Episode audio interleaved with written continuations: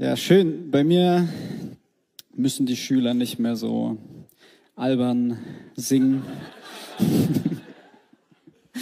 hey, schön hier zu sein heute Morgen zur Session Nummer drei von unserer aktuellen Predigtserie Warum Kirche?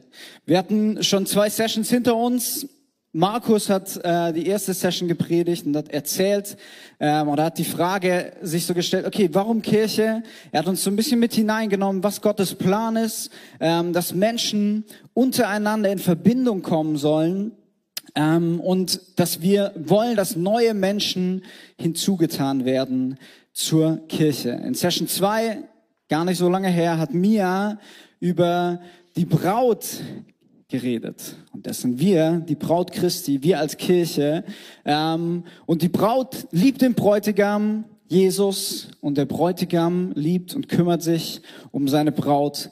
Ähm, da hat Mia uns mit hineingenommen. Und heute stellen wir uns zum dritten Mal diese Frage, warum eigentlich Kirche? Warum Kirche? Und um darauf eine vernünftige Antwort zu finden, schauen wir was hat Gott sich gedacht bei Kirche? Wir haben schon ein paar Dinge gehört die letzten Wochen, aber was hat Gott sich eigentlich gedacht? Warum braucht es Kirche? Ähm, und bevor ich gleich starte, habe ich eine Triggerwarnung für dich. Ähm, ist ja immer, ist ja immer wichtig bei so Sachen, dass das dann vorne gekennzeichnet wird. Ähm, falls du dich heute durch irgendeine Aussage von mir getriggert fühlst, dann habe ich nur eine Bitte an dich. Ähm, und zwar, frag erstmal, bevor du auf mich zukommst, frag erstmal Gott, warum triggert mich das? Vielleicht will Gott dir etwas dadurch sagen, weil ganz oft ähm, spricht Gott zu uns und es bewegt irgendwas in uns und vielleicht manchmal kann es sofort so was Positives sein, aber manchmal nervt uns vielleicht oder beschäftigt uns auch irgend, irgendetwas. Ähm, und deswegen die Bitte, frag Gott, ähm, wenn du dich getriggert fühlst durch irgendetwas, ähm, frag ihn, warum? Warum nervt mich das? Warum nervt mich diese Aussage? Und vielleicht gibt er dir eine richtig gute Antwort. Ich hoffe es. Wir wollen, ähm, bevor ich starte, einfach kurz beten, dass, dass Gott jetzt spricht. Weil ich glaube, ähm, wir werden ganz viel auch aus seinem Wort hören und in seinem Wort lesen. Ich glaube, dass Gott heute Morgen sprechen will und wird. Ich hab, ich war richtig ähm, schon am Heulen heute in, im Worship ähm, und ich, ich spüre voll, dass der Geist Gottes reden möchte. Deswegen möchte ich dich einladen, äh, mach dich auf, leg all deine elektronischen Geräte beiseite, die dich ablenken, ähm, deine Games, die du so nebenher zockst ähm, und lass uns beten, dass Gott zu unseren Herzen spricht. Jesus, Heiliger Geist, wir laden dich ein, wir wollen unsere Herzen aufmachen heute Morgen, dass du sprechen kannst zu uns, ähm, dass du wirken darfst hier unter uns, dass du tun darfst, was immer du tun möchtest. Ähm, dafür geben wir dir Erlaubnis, Herr, und öffnen unsere Herzen. Amen. Amen. Alright. Wir starten straight rein. Punkt eins: Kirche ist keine Option. Äh, manchmal schaue ich so in der in unserer Kultur, in unserer christlichen kleinen Bubble-Kultur ähm, schaue ich mich so um oder auch in unserer westlich äh, westlichen Kultur ähm, und frag mich, was ist eigentlich so aus Kirche geworden? Was haben wir aus Kirche gemacht? Und ich kam so ein bisschen zu diesem Punkt, dass ich glaube, Kirche ist zu etwas geworden, was nie der Plan war ähm, mit Kirche was nie sein sollte. Kirche ist nämlich zu einer Option geworden. Um das ein bisschen zu erklären, ich glaube, für viele ist diese, diese Frage, ich gehe zur Kirche oder ich gehe nicht zur Kirche, hat einen gleichen Stellenwert wie ich gehe halt zum Fußballverein oder nicht oder ich gehe halt ins Fitnessstudio oder halt nicht. Ähm, Kirche ist irgendwie so eine, ja, so eine optionale Sache geworden. So kann man machen, muss man nicht. Ähm, gibt viele andere Wege. Ähm, aber hey, wir haben letzte Woche gehört, und wenn du es noch nicht gehört hast, dann hörst du noch mal an, der Bräutigam erwartet seine Braut. Wir als Kirche sind die Braut. Die Hochzeitsplanung ist eigentlich schon abgeschlossen. Jetzt stell dir mal vor, ähm, die Braut hat einen Sinneswandel und sagt, wir leben im 21. Jahrhundert. Ehe ist überholt, ist nicht mehr so wichtig. Ähm, ich komme einfach nicht zur Hochzeit. Ich habe da keinen Bock drauf. Es gibt genügend andere äh, Wege, die man doch gehen kann. Man muss doch nicht so oldschool traditionell sein. Ähm, das funktioniert nicht in diesem Bild, weil die Hochzeitsplanung ist abgeschlossen. Der Bräutigam erwartet seine Braut. Ohne die Braut macht die Hochzeit keinen Sinn. Wenn wir das übertragen auf uns als Kirche, ähm, wir sehen das ganz viel, glaube ich, in der Welt, dass für viele diese Rolle als Braut, als Kirche nicht mehr so tragend irgendwie ist. Und was ich traurig finde an der Sache ist, dass die komplette Schönheit von dem, was Gott sich eigentlich dabei gedacht hat, bei diesem gesamten Bild ähm, kaputt geht. Und nicht nur Schönheit, sondern auch, glaube ich, eine gewaltige Kraft, die dahinter steckt. In Epheser 5, Vers 32, das war so der Schluss von, von Mias Bibelstelle letzter Woche, da steht hinter diesen Worten, also hinter all dem, was über Braut und Bräutigam und da im, im Beispiel von Mann und Frau ähm, steht, hinter all dem verbirgt sich ein tiefes Geheimnis. Ich bin überzeugt, dass hier von Christus und der Gemeinde die Rede ist. Ein, ein tiefes Geheimnis. Ähm, und natürlich, ja, ich weiß, Geheimnisse können auch positiv und negativ sein, aber überleg dir mal so ein Geheimnis von Gott. So stell dir mal vor, Gott sagt, hey, komm mal her, ich will dir ein Geheimnis erzählen. Das ist doch, da freut man sich doch, oder? Da ist man doch excited, da, da denkt man sich so, wow, was will Gott mir erzählen? Was für ein Geheimnis. Und an einer anderen Stelle lesen wir nochmal von diesem Geheimnis in Epheser 3, Vers 8 bis 10.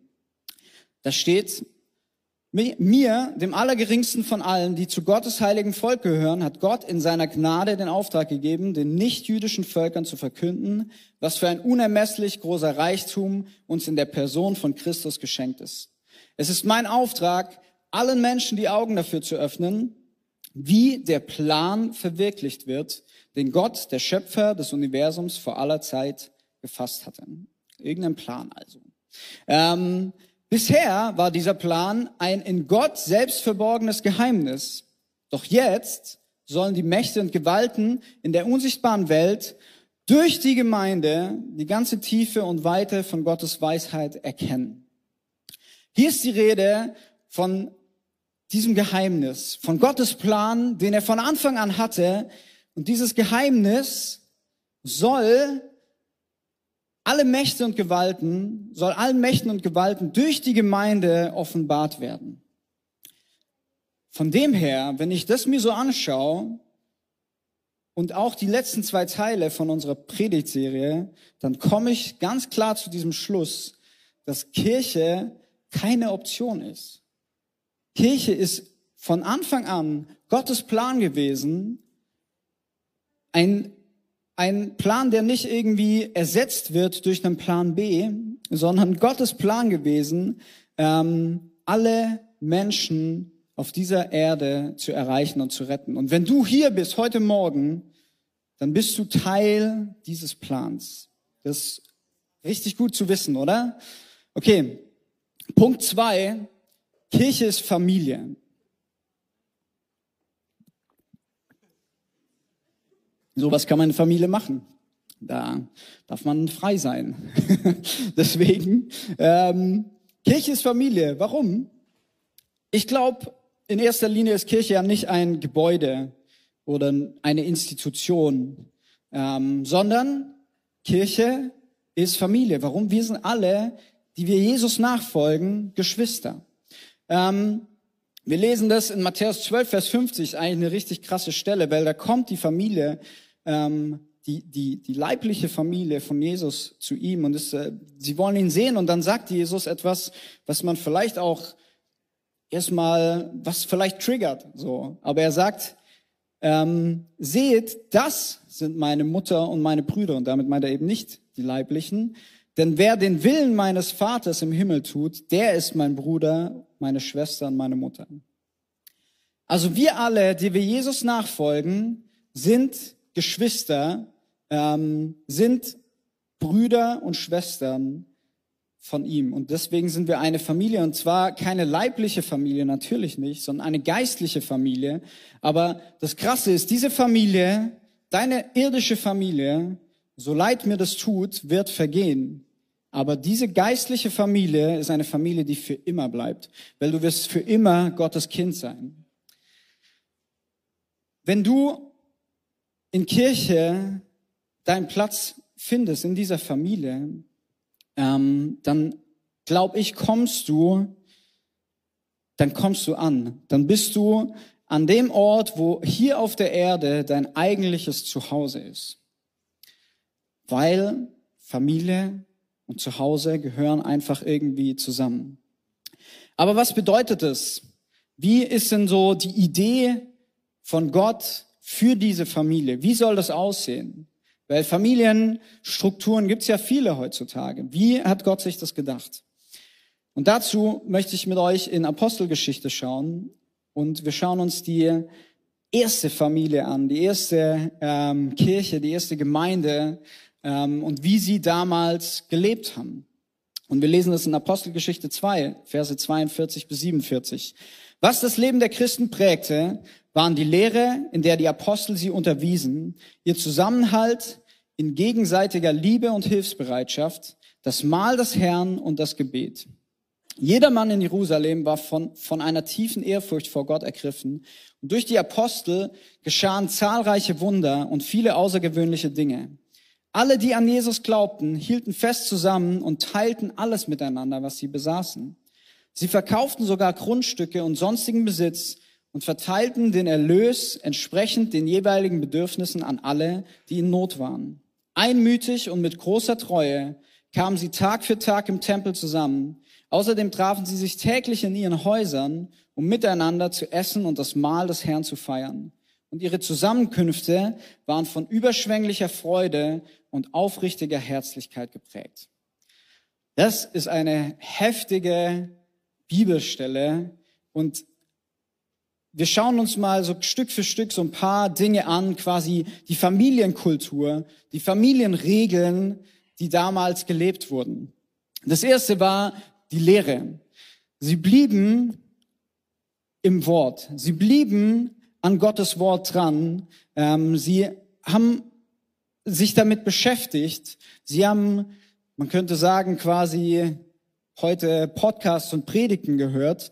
Ähm, Sie blieben in der Lehre im Wort. Dann, es gab Zusammenhalt und gegenseitige Liebe. Dazu sage ich später was. Dann Hilfsbereitschaft. Das nächste. Ähm, das finde ich so cool. Hilfsbereitschaft, wer so die, die, die Sprachen der Liebe kennt. Hilfsbereitschaft ist ja auch eine Sprache der Liebe. Ähm, und sie halfen einander in all den Dingen, die sie so gemacht haben, die sie so gebraucht haben. Ich, wenn ich das auf heute übertrage, denke ich vielleicht an so, so Special-Dinge wie beim Umzug mal ähm, helfen. So irgendjemand von uns zieht um und wir sagen, hey, wir packen damit an. Ähm, aber auch so alltägliche Dinge, zum Beispiel, dass, dass man sagt, hey, ähm, wir, wir haben hier kleine Kids, also da kann ich mich persönlich reinversetzen. Ähm, und jemand sagt, hey, damit ihr heute die Predigt mal konzentriert äh, euch anhören dürft, ich nehme eure Kids und spiele mit denen draußen. Sowas ist Hilfsbereitschaft irgendwie im familiären Sinn. Weil wir, wenn wir Familienwochenende haben, ähm, da gibt's inzwischen einige Kids, so, dann ist es immer auch schön, weil es Momente gibt, wo man die einfach mal abgeben kann. Ähm, und wiederum an, an, zu einer anderen Zeit nimmt man dann die Kinder und ist da wieder hilfsbereit. Also man ist füreinander da, Hilfsbereitschaft. Dann zwei Dinge, Mahl des Herrn und Gebet. Sie haben Abendmahl gefeiert, sie haben daran gedacht, warum machen sie das? Sie haben diese Erinnerung festgehalten an Jesu Tod, ähm, an das, was er für uns getan hat, an die Vergebung der Schuld und der Sünde. Und sie hielten, ähm, oder sie haben das in einer krassen Regelmäßigkeit gemacht. Ähm, und sie waren im Gebet einfach ständig am Start. So richtig schön für alle ähm, aus dem Gebetsteam, denkt man sich immer so.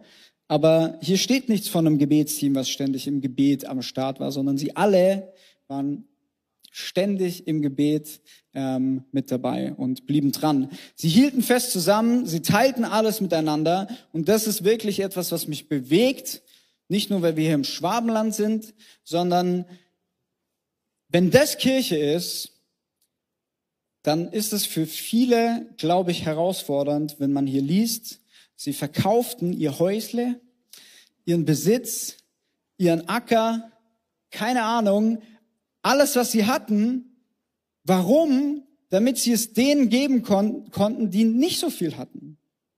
Und damit ist interessanterweise auch gar nicht in erster Linie immer das gedacht, was man sofort denkt, so an, an alle, all die armen Spenden, sondern es ging auch in erster Linie darum, untereinander, also in der Familie, in der, in der kirchlichen Familie, untereinander zu teilen ähm, und alles ähm, so quasi in einen Topf zu werfen und dann untereinander aufzuteilen, so dass jeder hatte, dass niemand Not leiden musste. Und wirklich, das bewegt mich. Ich habe zwar kein Haus, aber ich habe zum Beispiel ein Auto.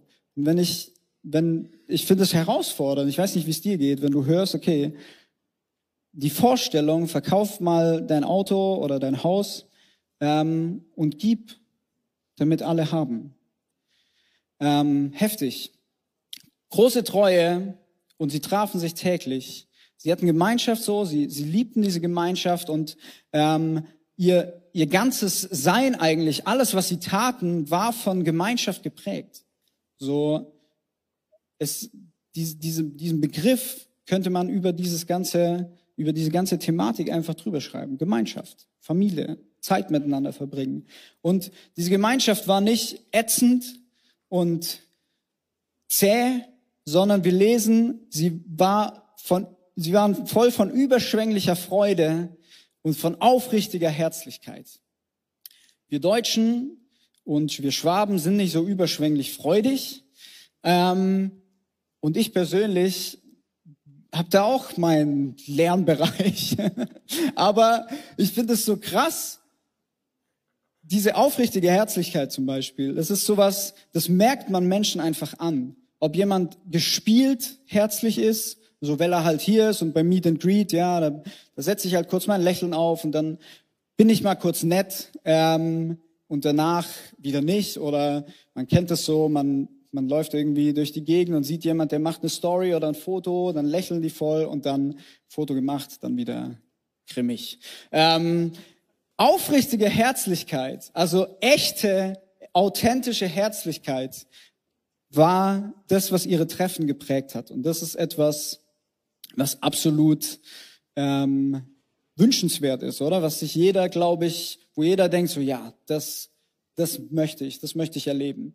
Also ich finde, diese Liste ist heftig. Und wenn wir uns mal vorstellen, wenn die Kirche so wäre, wenn wir uns alle nach diesen Familienregeln ausstrecken würden, ich glaube, dann wären wir unaufhaltsam. Ähm, vielleicht ist die Liste aber auch ziemlich erschlagend für dich, und du denkst dir, Junge, Junge, wie soll ich das alles, wie soll ich das jemals erfüllen? Wie soll ich mich an all diese Dinge halten?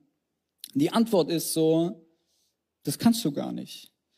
Und wenn du es versuchen willst und wirst, dann wirst du garantiert scheitern, du wirst enttäuscht sein, du wirst zur Schlussfolgerung kommen, dass die Bibel eh nur irgendwie labert, weil das steht hier drin, aber ich merke das gar nicht bei mir und ich kann das gar nicht, ich kann das gar nicht leisten.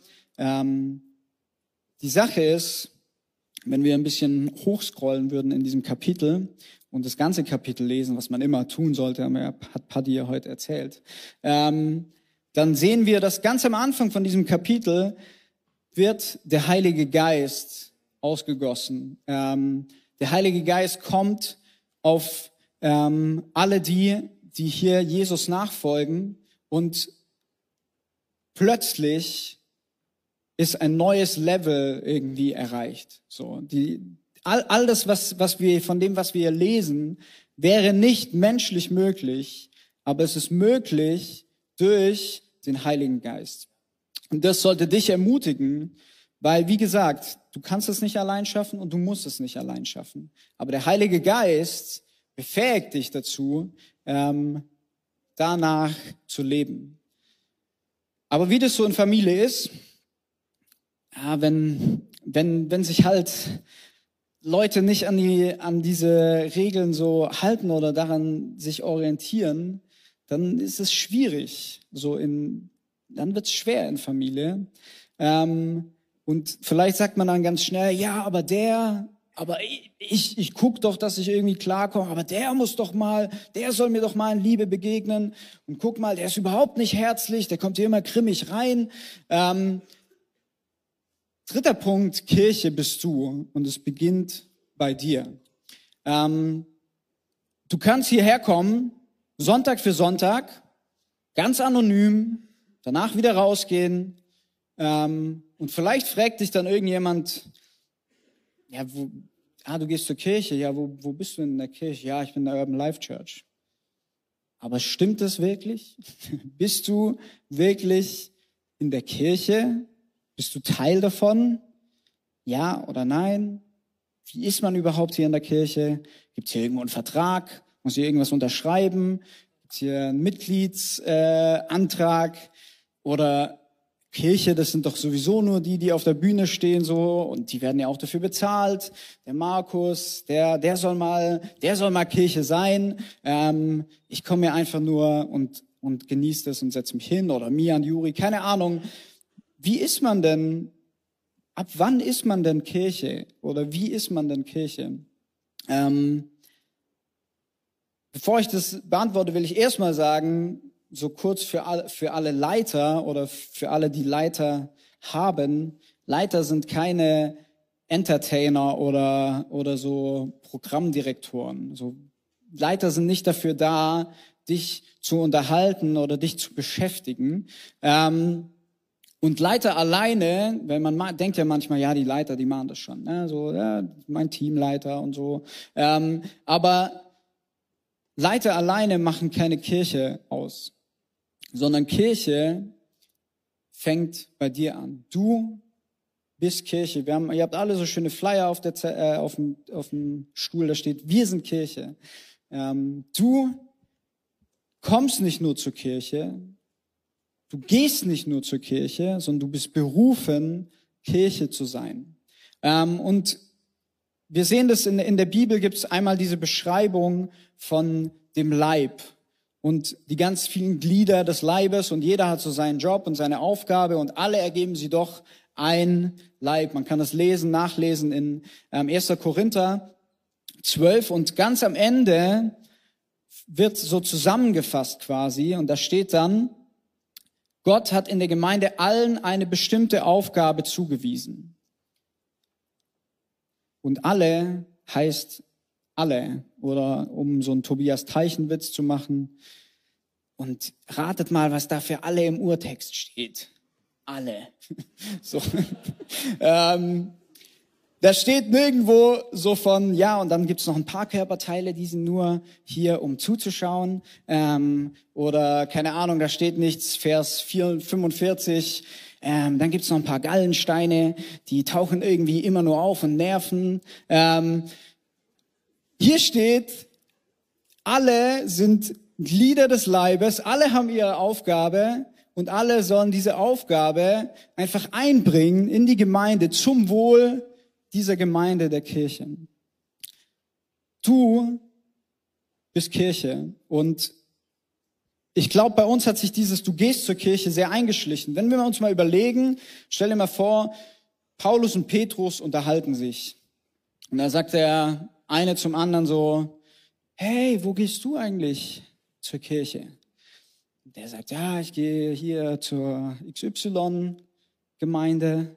So, ah ja, krass, was, was haben die so? Was bieten die so? Haben die ein Kinderprogramm oder haben die Jugend oder so? Ja, die haben, die haben echt starken Worship immer ähm, und echt eine gute Jugend und so. Und so, ja, okay, kann ich da mal, kann ich mal vorbeikommen? Ja klar, kannst du immer vorbeikommen. Nächste Woche zum Beispiel. Ah, nächste Woche, da, da habe ich Fußballspiel morgens. Aber vielleicht die Woche drauf. Ja, komm doch die Woche drauf vorbei.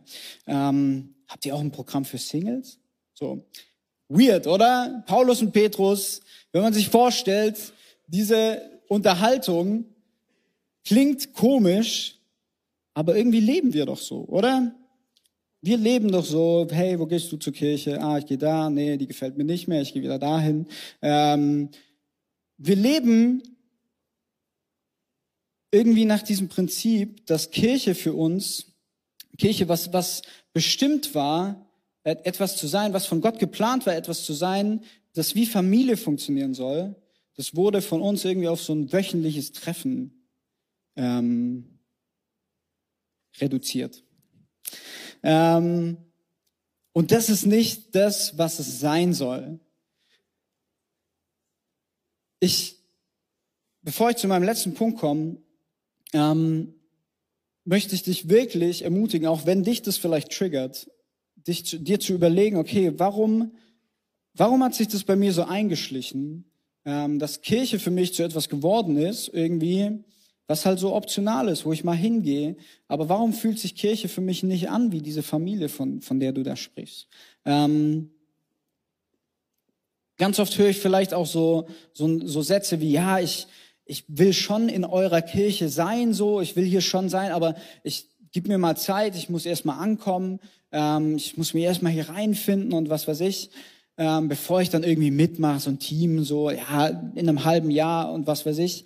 Ich sag dir, am besten rein kommst du, wenn du in einem Team bist, wenn du in einer Small Group bist, weil wo willst du denn deine Leute, wo willst du denn Leute kennenlernen?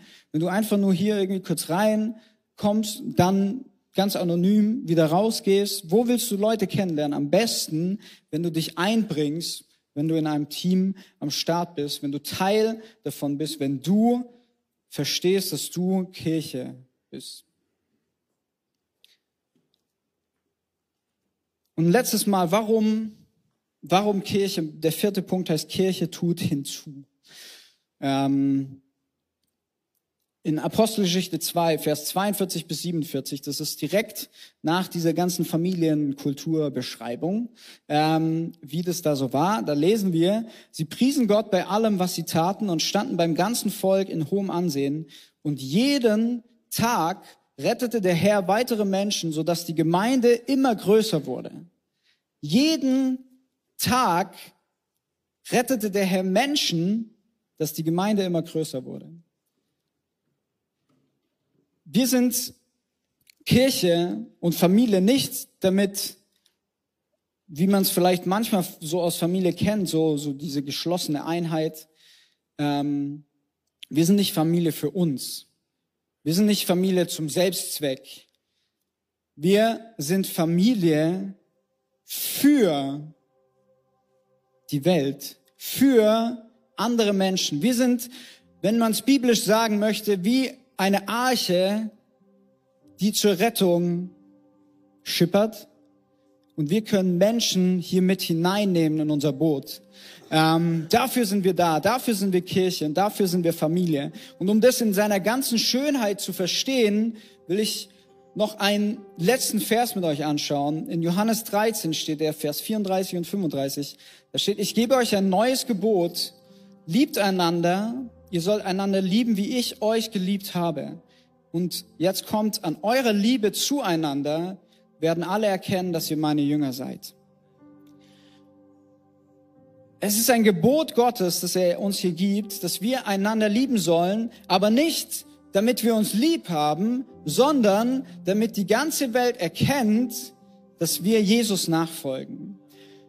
Und wir verstehen vielleicht so langsam, okay, Kirche, Familie zu leben, überleg dir das mal, das, was wir hier kirchlich, familiär miteinander tun und teilen, diese Liebe, die man hier erlebt, die ist es, die zum Zeugnis wird für die Welt. Nicht, nicht irgendwie indem, äh, indem du ständig irgendwo auf einer Kiste in der, in, in der Straße stehst, das will ich gar nicht verurteilen, das kannst du auch machen, aber was ich so krass finde, was ich so powerful finde, ist, dass es hier einfach nur darum geht, dass wir unseren Auftrag als Familie leben und als Kirche leben und dass daran die Menschen erkennen werden, zugezogen werden, dass sie merken, ich will auch in diesem Rettungsboot mit am Start sein. Und hier will ich nochmal kritisch fragen und auch nicht nur irgendwie auf Deutschland schauen, sondern auf uns selber. Ich frage mich, für was ist die Urban Life Church bekannt? Und ich schätze, dass wenn ich in Deutschland fragen würde, viele Christen sagen würden, ja, für, für Lobpreis. Für, ihr, ihr macht doch diese Videos, ihr macht doch Worship. Ähm, wir singen die Songs auch bei uns in der Gemeinde, richtig cool. Das ist schön, aber welche Kirche in Deutschland ist denn bekannt für ihre Liebe? Oder anders gefragt, welche Kirche ist bekannt für ihren Pastor, der so immer so cool reden kann? Ähm, welche Kirche ist bekannt für ihren Lobpreisleiter, für die Musik, die sie machen, für das krasse Team, für das heftige Gebäude, für die riesen LED-Leinwand, die die haben?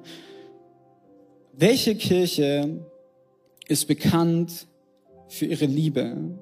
Und wenn wir uns das fragen und wir merken, wir kommen hier nicht zu einer Antwort, dann müssen wir uns die Frage stellen, was, nach was strecken wir uns wirklich aus? Als Kirche und damit ist nicht dein Leiter gemeint, sondern du persönlich. Nach was strecken wir uns als Kirche aus? Und ich wünsche mir so sehr, dass wir uns nach dieser übernatürlichen Liebe ausstrecken, die wir, wie wir vorgehört haben, nicht aus uns selber heraus bekommen können, sondern die uns der Geist geben muss. Anders geht's gar nicht.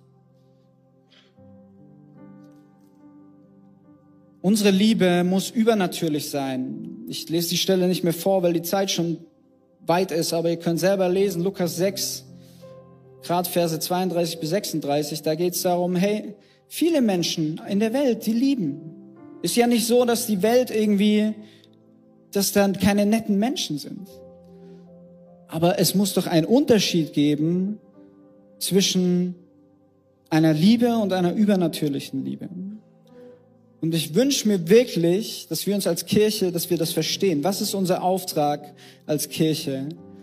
Dass wir einander als Familie lieben und dass wir da sind für die Menschen, die kommen werden, weil sie unsere Liebe sehen, so dass wir sie übernatürlich lieben können. Das geht nur mit dem Heiligen Geist. Ähm, ein, ein Zitat, das ich lesen möchte, das haben wir nicht auf dem Screen, aber deswegen hört einfach zu, ähm, ist von, vom langjährigen Leiter von Campus für Christus, ähm, Hans-Peter Nüsch. Er hat das, finde ich, sehr treffend formuliert.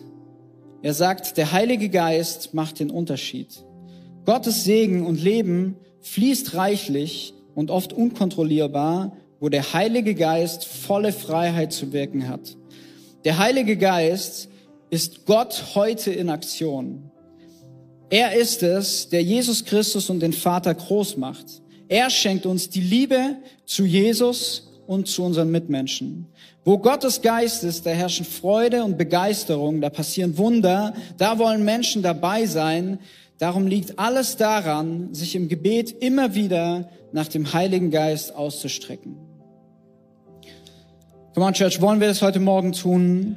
Lass uns mal gemeinsam aufstehen und uns ausstrecken heute Morgen nach dem Heiligen Geist, damit er verändert, damit er unsere Herzen erneuert, damit er uns übernatürliche Liebe schenkt, eine Liebe, die wir nicht aus uns selber heraus ähm, kreieren können.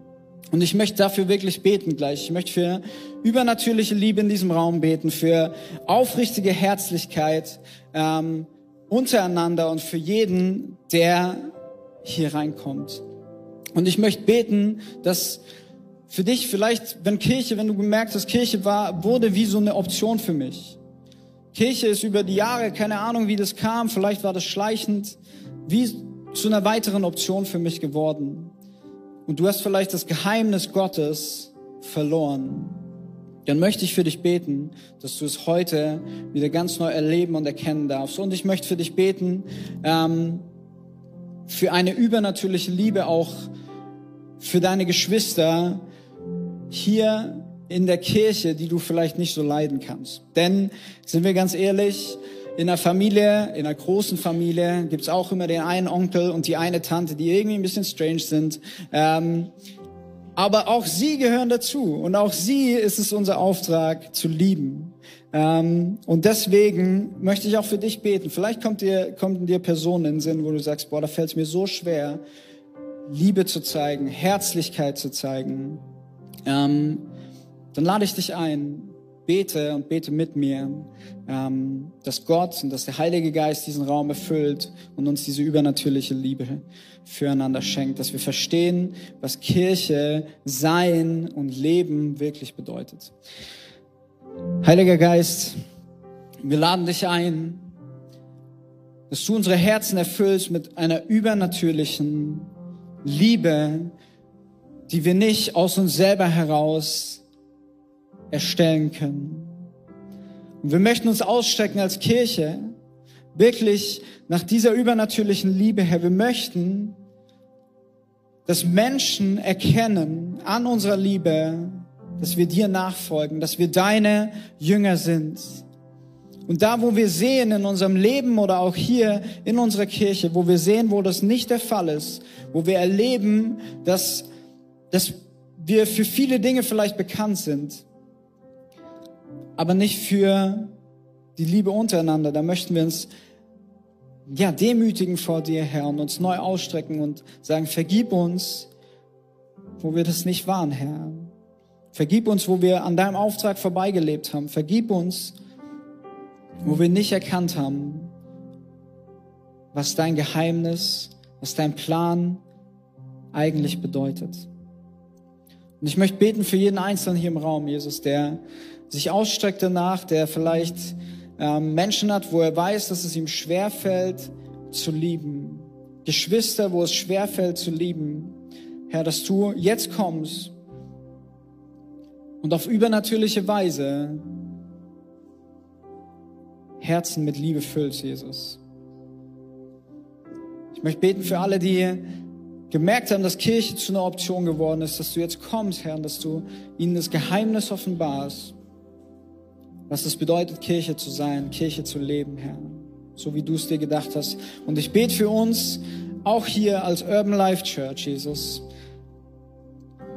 dass wir diese diese Werte, diese familiären Werte, die wir dort in deinem Wort gelesen haben, dass wir uns alle, jeder persönlich danach ausstrecken, dass wir eine Kirche werden, die unaufhaltsam ist, Jesus. Und ich möchte auch für dich beten, wenn du, wenn du heute Morgen merkst, hey, diese, ich bin, ich weiß nicht, ich bin irgendwie nicht Teil dieser Familie. Ich, ich, möchte Teil davon werden. Ich möchte diesen Jesus kennenlernen. Ich möchte mit diesem Heiligen Geist leben. Dann möchte ich dich einladen, dass du gleich nachher zum Gebetsteam kommst.